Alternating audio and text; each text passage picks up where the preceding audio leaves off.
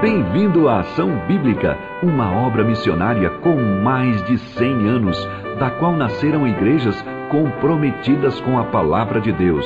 Essa mesma palavra nos diz: Feliz o homem que me dá ouvidos.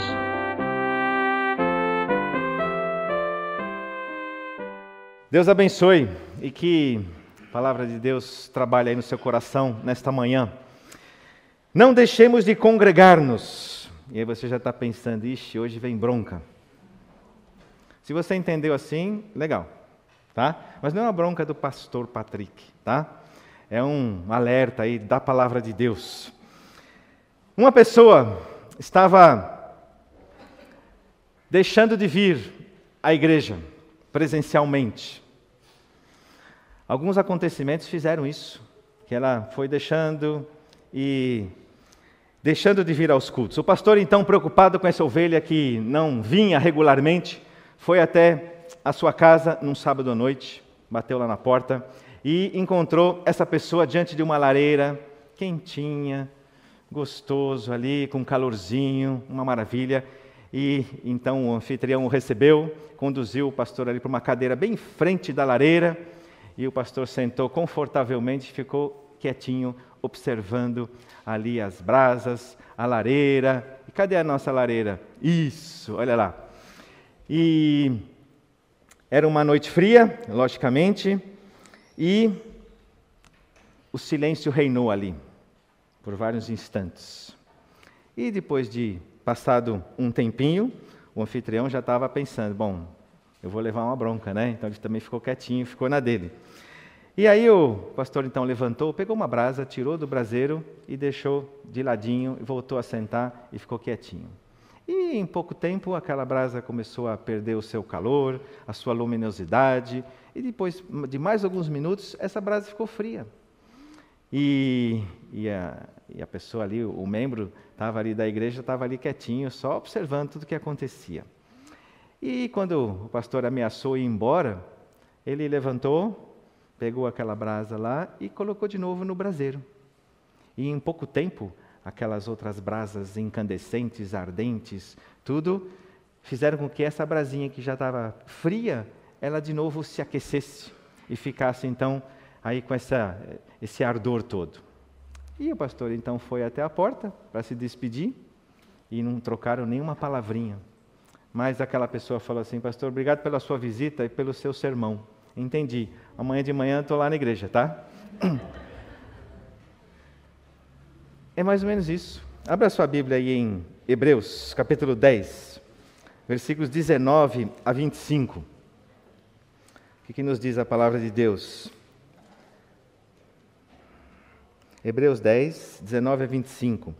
Tendo, pois, irmãos, intrepidez para entrar no Santo dos Santos, pelo sangue de Jesus, pelo novo e vivo caminho que ele nos consagrou pelo véu, isto é, pela sua carne.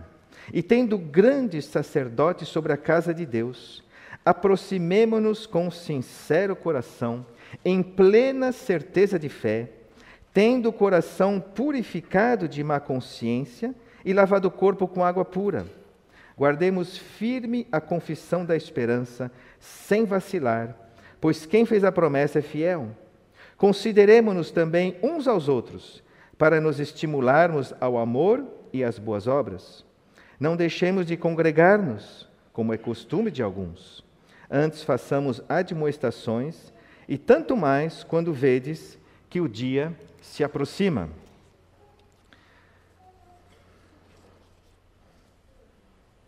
Entrada no Santo dos Santos.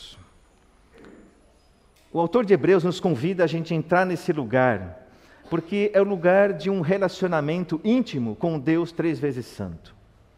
É um lugar que no Antigo Testamento, no tabernáculo, no templo, o sacerdote, o sumo sacerdote, podia apenas entrar uma vez ao ano mas era ali uma expressão tamanha de intimidade com Deus, onde eram colocados ali os pecados dele e de toda a nação diante de Deus, para que houvesse um relacionamento aberto, é, direto, uma comunhão do povo com esse Deus três vezes santo. Você e eu precisamos dessa presença de Deus todos os dias. Não é uma presença de Deus apenas uma vez por semana quando estamos na igreja. Nós precisamos estar e viver nesse Santo dos Santos, simbolizando aí a presença de Deus no seu trabalho, na sua escola, na sua casa, aqui também na igreja. Se você foi reconciliado com Ele, você está nele e está diante dele, Ele está em você e você nele. Mas é possível que esses dispersos leitores dessa carta tenham deixado essa presença íntima do Santo, dos santos. E é por isso que ele está falando para irmãos: olha, entre com intrepidez, estejam aí nesse lugar, porque é possível que pessoas tenham se distanciado desse Santo dos Santos, que estão vivendo com o Senhor Jesus, mas não de fato nessa realidade de um Deus, diante de um Deus três vezes santo.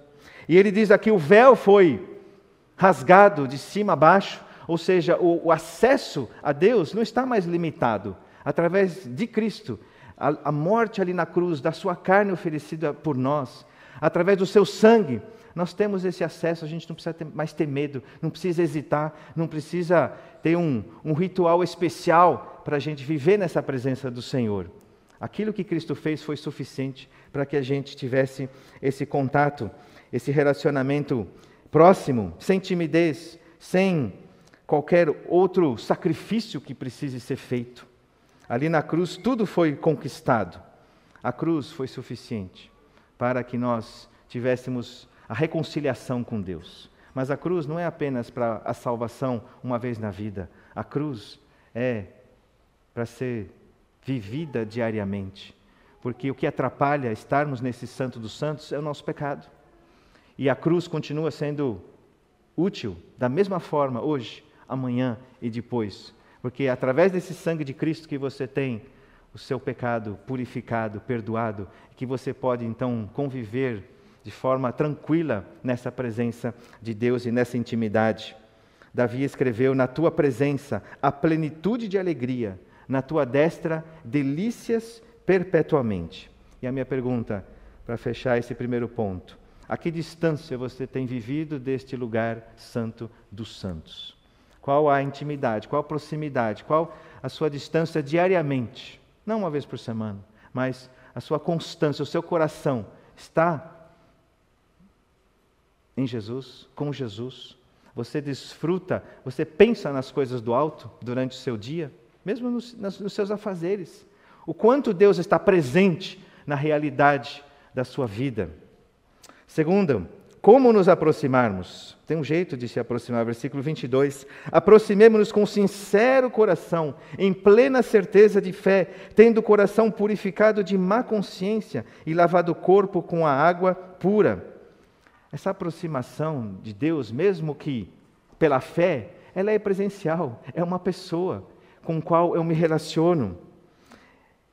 Precisa haver sinceridade de coração, precisa haver fé, precisa haver purificação e lavagem. E nós sabemos que tinham todo um ritual para que esse sumo sacerdote entrasse nesse lugar santo dos santos. A minha pergunta para você: há no seu dia a dia sinceridade? Ou apenas em alguns momentos da semana você se, se assim faz um esforço e fala agora você é verdadeiro aí para com Deus e as coisas de Deus? Quando foi a última vez que você pediu perdão pelos teus pecados? Quando foi a última vez que você confessou diante de Deus, Deus, me perdoa esse pensamento, me perdoa essa, essa motivação pela qual eu fiz tal coisa, me perdoa porque eu, eu quis a glória para mim. Quando foi a última vez que você pediu que você fosse lavado por esta água pura, lendo a palavra de Deus e se dando conta, puxa, isso está inadequado na minha vida, porque não dá para estar nessa presença do Santo dos Santos, minimizando as nossas falhas, os nossos erros, os nossos pensamentos pecaminosos, nosso coração enganoso e as nossas omissões igualmente. Terceiro, precisa guardar alguma coisa. Versículo 23: Guardemos firme a confissão da esperança, sem vacilar. Depois do que Cristo fez por nós, depois que Ele te deu a vida, depois que você foi agraciado com a salvação eterna, é preciso que você continue confessando em palavras e com a sua vida essa esperança viva que Ele te deu. É preciso que você testifique, testemunhe que Jesus é o teu Salvador, que é aquele que te perdoou de todo pecado, é aquele que te dá alegria, que te dá paz, que te dá uma razão de você viver. E eu não posso deixar esse Cristo e a sua obra no passado, mas eu preciso professar e confessar essa esperança o tempo todo, para que a gente não perca o foco, mas para que Cristo continue sendo o mesmo Cristo que te salvou, o mesmo Cristo que te dá essa vida presente em abundância e com sentido. É preciso que nós confessemos essa guardar firme a confissão da esperança, essa perseverança em afirmar que ele morreu e ressuscitou por mim, por você, por nós, que você é dele, que ele vive em você. Continue dando razão dessa, dessa sua vida em Cristo Jesus ao mundo e às pessoas que estão à sua volta. E eu queria fazer uma, uma pequena exegese aqui para a gente entender a importância do que vai continuar aqui nesse, nesses próximos versículos. Dos versículos 19 a 23, nós temos o relacionamento vertical. Preocupação do autor para que os seus leitores tivessem uma, uma afinidade, um alinhamento com o Senhor. Ele está olhando, no fundo, é, é, nos levando a olhar para cima. Mas a partir do versículo 24 e o 25, Aí nós já temos o, o autor nos levando a gente olhar para o lado, a gente olhar horizontalmente. E por que é tão importante esses capítulos 10, 11, 12 e 13 de Hebreus? Porque até o capítulo 10, versículo 18, nós temos aqui a palavra de Deus nos apresentando a superioridade do Senhor Jesus superior aos anjos, superior a, a, a Moisés, onde aquela velha aliança é agora colocada na pessoa de Jesus, onde nós temos aí nesses capítulos essas figuras lindas do que representava o tabernáculo e agora com o Senhor Jesus, ele sendo sumo sacerdote. Então você tem toda essa, essa teologia apontando para Cristo e a suficiência de Cristo como único mediador entre Deus e os homens. Até esse capítulo 10.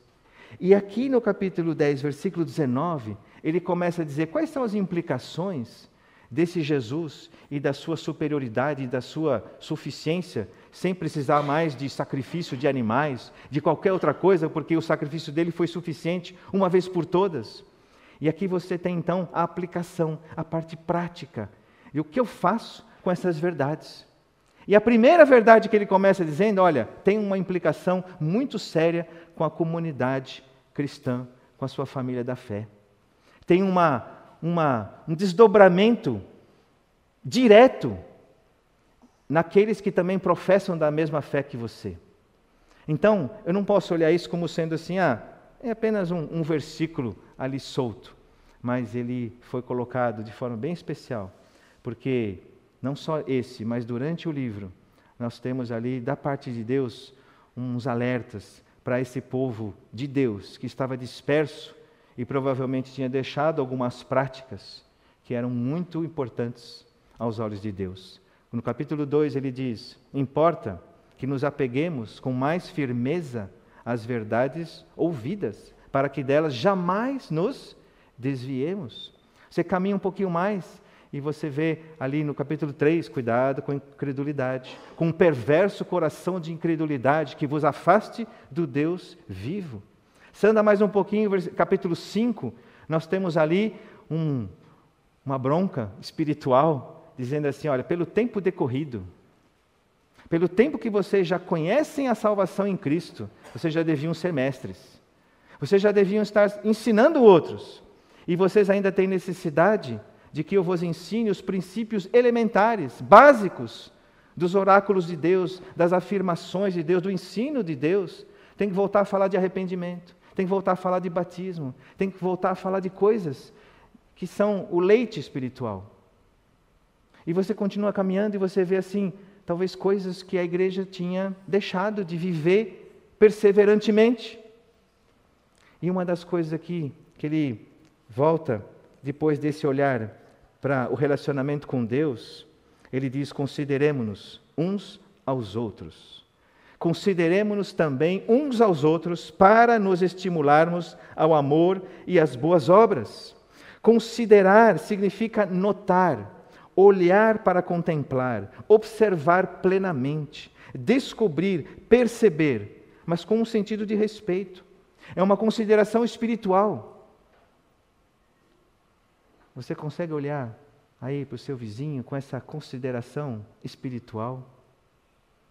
Não só para olhar se a máscara está bonita ou não, se está combinando com a roupa, né? mas essa consideração, em que, em que ponto que ele, o autor deseja? Para que essa pessoa também se conecte com o Santo dos Santos, para que essa pessoa também tenha um coração sincero, que confesse essa esperança, ou seja, olhar no outro com esse interesse de que, assim como eu desejo ser parecido com Jesus, esse meu irmão, essa minha irmã também seja parecido com Jesus. Não tem outro propósito que não seja esse, porque esse é, é, é a, a razão, o alvo para que sejamos conforme a imagem do seu filho. A ideia é que nós demos atenção ao bem-estar espiritual dos outros, tornando-nos sensíveis e enxergando aquilo que vai no coração do nosso irmão, da nossa família da fé. E esse consideremos-nos é uma mão de duas vias. Não é um grupo da igreja que considera alguns, ou algum outro grupo que considera outros. Nós, igualmente responsáveis, consideremos-nos também uns aos outros. É um interesse não apenas de uma liderança ou de, um, de alguns responsáveis, mas tem que ser um interesse genuíno do seu coração para com todos aqueles que estão à sua volta e que também desejam caminhar na mesma direção. Porque Deus espera uma igreja pura, sem mácula, sem defeito, santa. Você tem considerado quem está aí do seu lado? E eu acho que é difícil a gente fazer isso vir, virtualmente. Claro que tem possibilidades inúmeras de fazer online, mas para viver de verdade isso, eu preciso tocar, eu preciso ver olho no olho, eu preciso de perceber os sentimentos, as afeições, a afeição da pessoa, eu preciso cheirar, eu preciso perceber o paladar da pessoa. Concordam comigo? Tem coisas que não, não se realizam à distância. Se fosse assim, Jesus tinha mandado um curso à distância lá do céu para os discípulos. Oh, daqui a um ano eu venho fazer uma avaliaçãozinha, aí depois a gente dá mais um monte de tarefa, como a gente faz nos nossos cursos hoje, né? Infelizmente, tão longe daquilo que seria o efetivamente é, bom, né? Mas não, ele comeu com eles, bebeu com eles, e a igreja precisa entender e crescer nessa consideração de uns para com os outros. E o que a gente pode fazer de prático nisso tudo? Porque dizem que para conhecer alguém precisa comer um saco de sal. Você não come um saco de sal em uma semana. Né? A não ser que você tenha pressão baixa, aí você pode comer à vontade. Né? Mas é, demora. Então, é quando a gente passa tempo com a pessoa que as coisas começam a sair. Né? Num Zoom, é difícil que a pessoa se abra. Lá no parque a gente teve aí um vislumbre né, do que é essa coisa gostosa de passar um pouco mais de tempo, porque as coisas vão saindo, a gente vai conhecendo, vai e, e, e se torna mais gostoso. E você pensa que no céu cada um vai ficar na sua casinha, aquelas casinhas que Deus preparou? Né? Não vai, vai ser todo mundo junto. Né? Uma família só, onde o Senhor vai estar ali, onde o Senhor Jesus vai ser a própria luz, né? onde não vai precisar de luz elétrica, mas onde nós vamos ter essa comunhão plena, total com Ele, sem mais a presença do pecado. Nos estimularmos ao amor e às boas obras.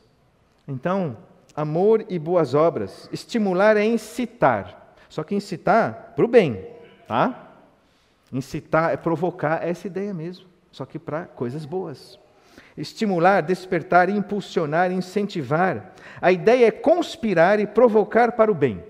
Você tem conspirado para que o que está do seu lado avance e cresça e seja mais parecido com o Senhor Jesus?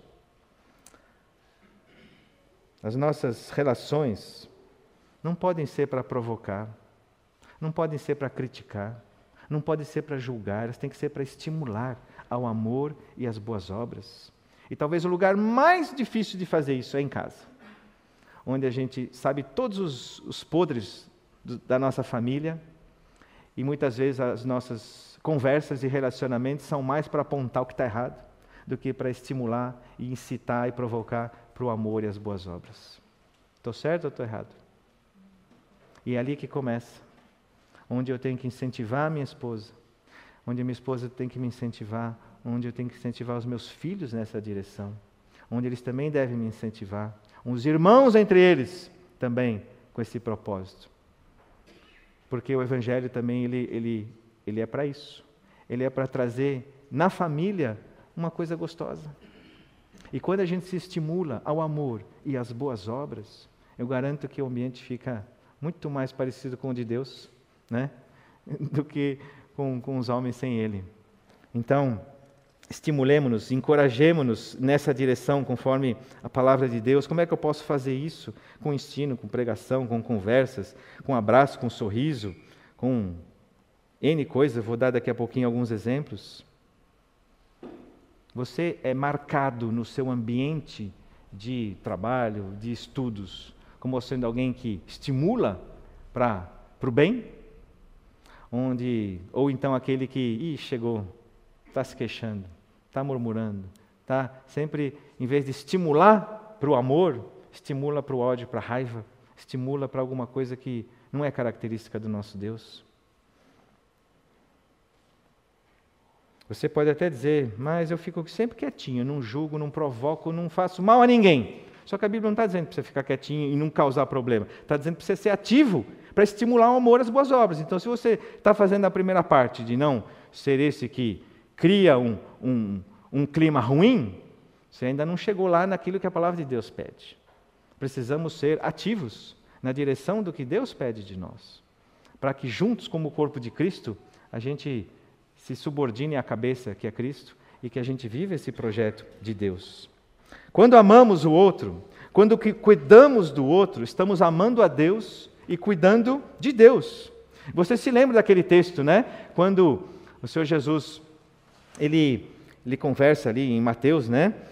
E, e, e ele faz ali a, a, mostrando aquilo que ele enxergava nas ações dos seus discípulos. E os discípulos, então, na devolutiva, eles falam assim: Mas quando Jesus nós te vimos com fome e te demos de comer?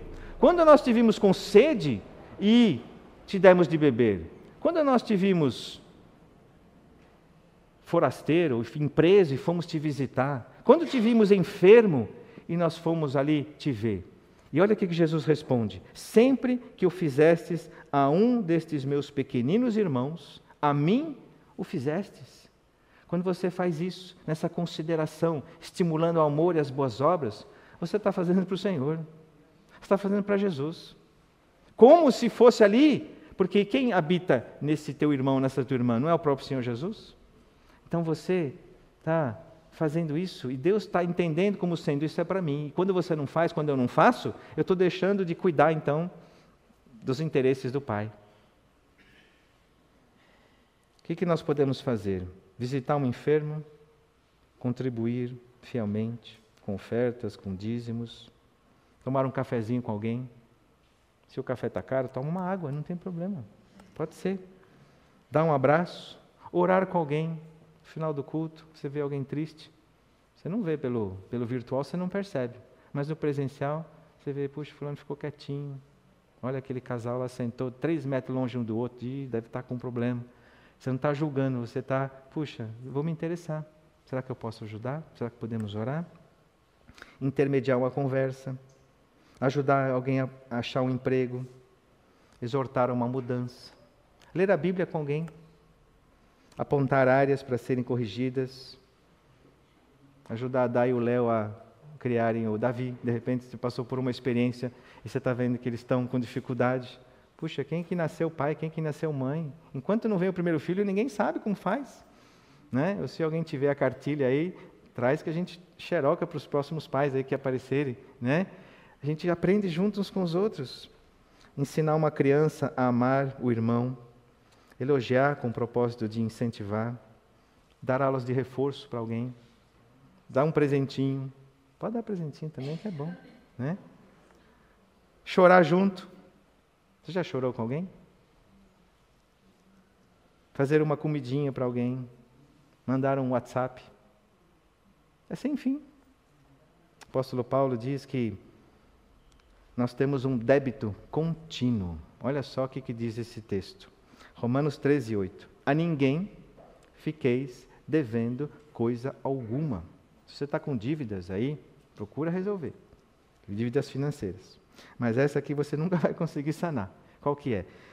O amor com que ameis uns aos outros, pois quem ama o próximo tem cumprido a lei. É sem fim. Não é uma uma listinha de seis, sete coisas que você faz, aí tiquei. Olha, essa semana eu amei, essa semana aqui eu estimulei as boas obras. É, é uma vida onde eu fui derram... onde o amor de Deus foi derramado em mim e onde eu transpiro esse amor, começando ali dentro de casa, vivendo ali com os meus próximos, menos próximos, com alguém que vem comprar alguma coisa na minha loja, com um passageiro que entra no meu carro para uma corrida para alguém que eu encontro no ponto de ônibus. Quinto ponto, não deixemos de congregar-nos, versículo 25. Não deixemos de congregar-nos como é costume de alguns. Alguns que estavam lendo Hebreus tinham deixado esse, esse, esse convívio com a comunidade cristã. Antes, façamos admoestações, e tanto mais quanto vedes que o dia se aproxima. Como é que essa dinâmica funcionará num corpo? Congregando juntos. Esse corpo não vai funcionar se cada órgão estiver na sua casinha. Um corpo ele precisa de, os órgãos precisam interagir, precisam de, de conexões presenciais para que funcione. Congregar significa ajuntamento completo, reunir-se. É a mesma ideia de 2 Tessalonicenses 2:1, falando da reunião com Jesus Cristo, quando da sua vinda. Também a mesma ideia de 1 Tessalonicenses 4,17, quando estaremos para sempre com o Senhor. A ideia é que a gente vai estar perto, junto, presencialmente com o nosso Deus. Não é uma alegoria, não é alguma coisa virtual, mas é uma realidade. Uma realidade com corpos ressurretos, então física também. Claro, uma dimensão muito mais espiritual do que física, mas vai ser com os nossos corpos será uma realidade presencial. Congregar-se, então, é vir ao culto? Sim, mas não unicamente. Congregar-se é frequentar alguma atividade presencial de igreja? Sim, mas não somente.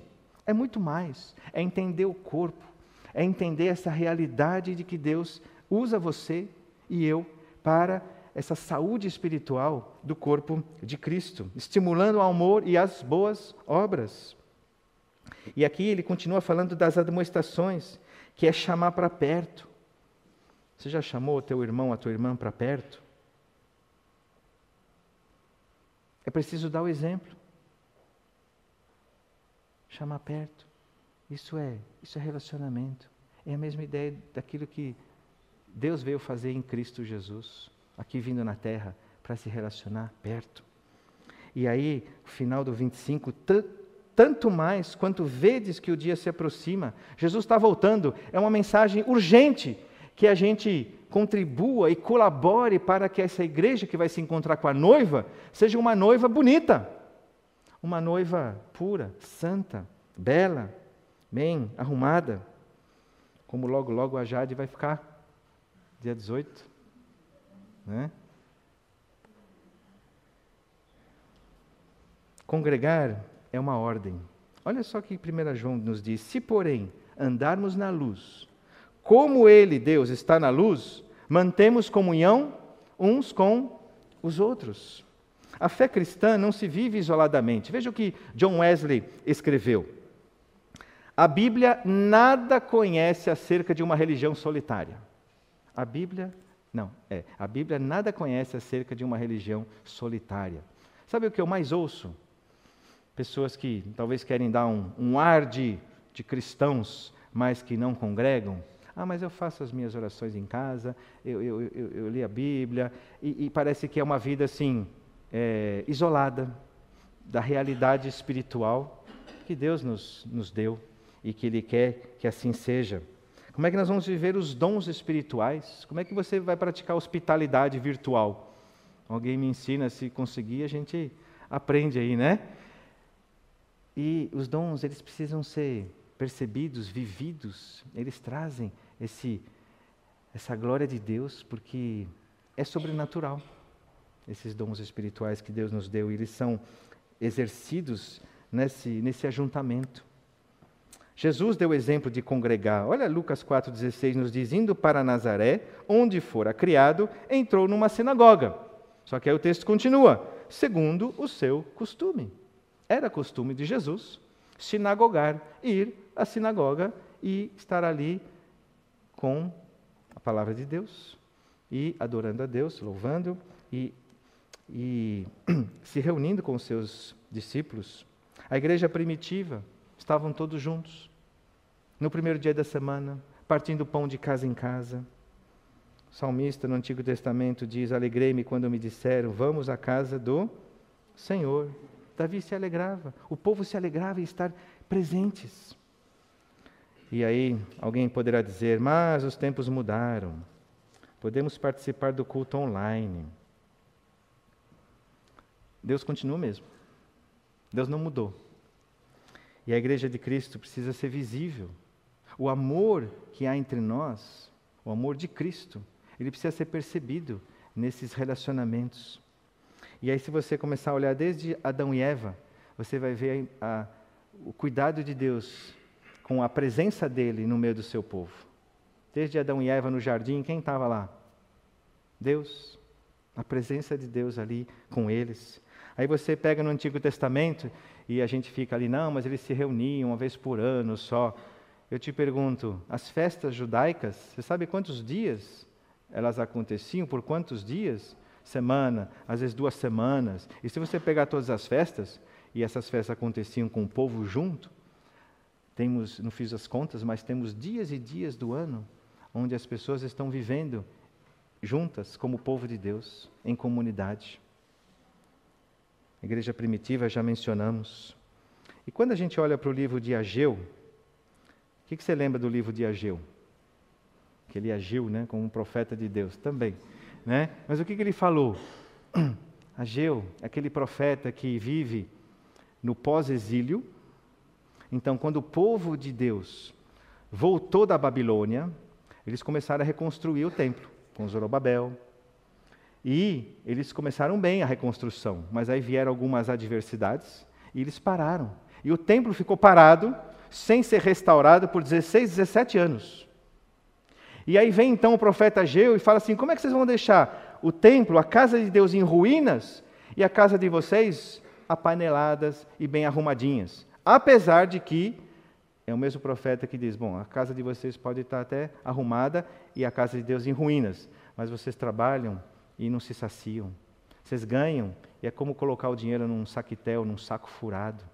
Vocês estão tentando viver, viver, viver, fazer e, e não sacia. Porque vocês não estão vivendo no Santo dos Santos. Porque vocês não estão alinhados verticalmente. E aí então Ageu conclama o povo a reconstruir. E fazendo um paralelo com a nossa igreja, nosso problema não são, não é a igreja em ruínas, muito pelo contrário. A igreja foi restaurada, foi reformada, está bonita, não é esse o problema. Mas eu temo que a pandemia, que foi um adversário para a gente se ajuntar e para a gente congregar, tenha feito com que a gente tenha deixado um pouquinho de lado esse, essa realidade de, de nos considerarmos uns aos outros, e nos estimularmos ao amor e às boas obras. Eu não creio que é uma questão sanitária, mas é uma questão espiritual. Mas, pastor, eu trabalho de domingo, que é um dia da semana, mas eu sei, porque eu ligo lá para o metrô e pergunto: Osmar está traba tá trabalhando hoje? Aí eles me falam se tal tá ou não. Eu ligo lá para a empresa do Manassés: você está aí escalado para hoje? O Manassés está trabalhando aí? Eu fico sabendo. Eu sei quem está doente, quem não pode vir. Eu sei quem está de férias e que não pode congregar. Eu sei quem tem outras dificuldades de locomoção. Eu sei daqueles que de repente acordam e têm um joelho que travou, uma coluna que. Eu tenho meus informantes. Então, quando eu faço a listinha, eu consigo fazer essa avaliação. Mas eu creio que tem aqueles que precisam ser lembrados de que a vida cristã não é vivida cada um na sua casa. E mesmo que a gente passe muito mais tempo nas nossas casas, mas eu preciso estar lá entendendo que eu faço parte de um corpo, que eu faço parte de uma realidade, de uma família espiritual. E que, se o Evangelho é isso mesmo que a gente lê nos dez primeiros capítulos, então tem essa prática que tem que vir acompanhando, para que faça sentido para Deus e para o nosso mundo. E outro vai dizer, mas como é que ele consegue julgar tudo isso, as minhas ausências? Eu não estou julgando, por favor. Tá? Mas a palavra de Deus está aí, e eu preciso dizer dela para nós. E aí eu fiquei pensando algumas situações que poderiam nos impedir de congregar. Então, me acompanhe, de repente você pode encaixar a sua aí, né? Puxa, não consegui fazer as compras essa semana. Benzinho, vamos ao mercado domingo de manhã? Assim a gente já resolve as compras para a semana? E aí alguém lembra, mas não tem igreja? Ah, mas está eh, no YouTube, a gente, a gente vai de carro e vai assistindo. Uma outra situação. Que legal, meus pais. Os meus amigos me convidaram para passear domingo. Mas, filho, e a igreja? Você não tem um compromisso? Ah, mas outra hora eu assisto, está gravado lá, e aí eu fico sabendo o que aconteceu. Eu prometo. Nossa, tem um campeonato. Justo no domingo. Todos os campeonatos estão sendo marcados aos domingos. Vocês já perceberam isso? Não temos mais. Nessa nossa sociedade pós-cristã, o domingo não é mais nada a ver com o dia do Senhor. Né? é o dia que não tem escola, que não tem trabalho, então eu enfio tudo que eu não consigo marcar durante a semana. E eu sei de pessoas que abriram mão de esportes porque tudo recai no domingo. E aí eu tenho que fazer uma, uma escolha. Eu vou querer agradar o meu Deus e talvez não ganhar medalhas, ou vou querer as medalhas que vão enferrujar, né, e deixar o meu Deus. Preciso estudar inglês para a prova. Sábado à noite vou sair com os meus amigos. Domingo à tarde tem a Bienal para ver. Ixi, só resta domingo de manhã, mas eu preciso dormir também. Então vou estudar na segunda-feira, à noite. Não tem nada. Aí alguém lembra, mas tem reunião de oração. Ah, mas eu não participo mesmo, estou tranquilo. Tá joia, né? É o melhor dia. Preciso ir ao médico. Domingo de manhã, não tem ninguém no pronto-socorro. Eu vou nesse horário. Mas e aí, você não vai, você vai perder o, é, aí a, o culto? Ah, mas eu vou, eu assisto. Fico lá, vai demorar umas duas horas lá sentado, eu fico ouvindo. Você acorda atrasado. Ah, aquela confortável, né? Cinco minutos antes, eu assisto de casa. Tirando a parte aí, né, é, é, das brincadeiras, mas que tem um fundo de verdade. Sabe o, o problema que eu vejo disso? Não são as exceções. Porque eu conheço pessoas, e está aqui uma, que não pode vir por razões justificáveis. Mas ela está muito mais presente do que pessoas que até congregam. Porque tem o coração que vai junto, tem a mente, tem a alma, tem o espírito, tem a, o sentido de família. Então eu não quero que você saia apenas como sendo, bom, agora o pastor mandou a gente vir todo domingo para ficar botando lá a presença. Não é, Luzia? Não é isso. A Luzia que nos ajuda na, na, na chamada. Dona Régua está de licença aí, né? E então é muito mais do que isso, esse congregar. E espero que vocês estão me entendendo, né? Mas o que revela isso? Aí fiquei pensando nesses exemplos e, e no meu coração, porque eu creio que nós temos o mesmo coração, né? Que arruma jeitinhos para a gente encaixar tudo e às vezes a gente se perde nas prioridades que são prioridades aos olhos de Deus. Que a participação aos cultos é algo a ser cumprido como se fosse um item da minha lista de afazeres cristãos.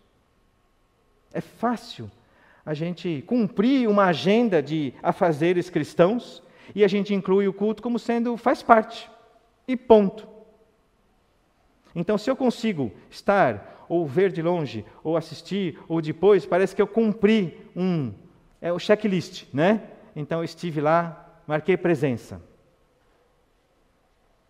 E a segunda coisa que, que revela tudo isso é a ideia de que eu preciso ouvir, eu preciso ser edificado, eu preciso aprender. E a gente perde a dimensão de que Deus nos chamou para dar.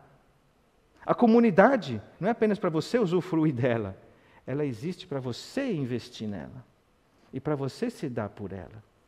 Então, é muito diferente do que apenas um, um consumidor de um culto, de uma mensagem, de, de música, mas nós somos aqueles que fomos chamados para dar, para estimular outros ao amor e às boas obras. Claro que é maravilhoso aprender, claro que preciso ouvir a palavra de Deus para a fé, para ser fortalecido, mas não é apenas você que precisa da comunidade, a comunidade precisa de você. Então, quando você não congrega, os irmãozinhos estão deficientes da sua presença, com aquilo que Deus te deu, com os dons que Deus te deu, com as habilidades que te deu, porque Ele te fez de um jeito para ser instrumento de bênção no grupo onde Ele te colocou. Somos abençoados para abençoar. Então, Deus não, não pensou em você desconectado da, da comunidade. Ele te deu o que precisa para que juntos a gente cresça num edifício bem ajustado, perfeito, e que a gente, de fato, quem olha, possa dizer: puxa, ali tem uma igreja de Cristo, tem ali um cabeça que é o Senhor. E isso, o que vai significar isso? Que com certeza eu preciso reorganizar a minha agenda para encontrar um tempo para esses ajuntamentos. Muitas vezes renunciar a compromissos, priorizando Deus. Compromissos de trabalho, penso que podem ser deslocados. Tarefas de casa podem ser feitas num outro momento, num outro horário. Relatórios, talvez fazer mais cedo ou fazer mais tarde. Compromissos sociais, talvez serem repensados. Não deixe de congregar-se. Uma brasa retirada da lareira, o que, que vai acontecer? Ela vai se esfriar. Ela vai se esfriar. Vai perder o seu brilho, vai perder o seu calor e vai perder o seu sentido.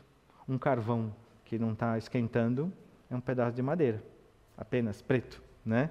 Mas quando ele está ali no meio dos outros, ele aquece, faz um churrasco gostoso, né? Tem um, um propósito pelo qual ele foi, que ele existe.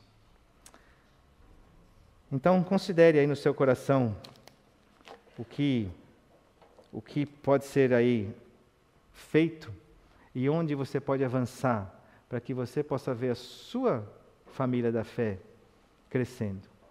Tenho certeza que todos aqui notaram a ausência de alguém hoje de manhã. Faça esse exercício.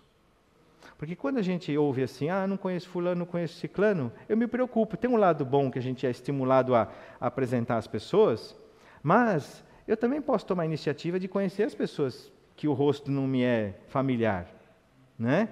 Então, isso é considerar o outro. E, e somos diferentes, não estou chamando você para ser o, o socialzão, né, que vai saber nome, RG, CPF de todo mundo. Não é essa ideia. Mas eu, eu não posso viver isolado. E, e eu devo me conectar com as pessoas. E não só no domingo, durante a semana. Então, eu creio que nós temos aí um, um passo para dar. Pós-pandemia, né? Claro que tem aí, né? A gente toma cuidado, e por isso que eu digo, é, é, é, Deus sabe das justificativas de cada um, mas nós tínhamos, antes da pandemia, mais de 100 pessoas presencialmente. E a média desse ano são 61 pessoas. Eu acredito que tem um problema aí, né? considerando que a gente já está numa não normalidade, mas estamos voltando a isso. Então, onde estão essas 40, 50 pessoas? Né? Estão pensando assim, ah, tem online, então uma vez por mês é suficiente né? vir. Ou então vem um domingo sim, um não. Só que a gente perde essa realidade do que Deus quer fazer com a igreja e através da igreja nesse mundo. E é urgente, porque Jesus está voltando. Então, é, priorize e, e não deixe que a comodidade do seu lar te afaste daquilo que é prioridade. Eu fico sempre assim, é, é, impressionado com a igreja primitiva. Gente, eles correm risco de morte e eles se reúnem. E a gente fala, nossa, né? Então nós estamos muito longe de ter esse tipo de problema, porque eles entendem o valor de estar com os irmãos e as irmãs em Cristo. Entendem esse essa passagem. E Deus vai cuidar dos desdobramentos disso na minha vida.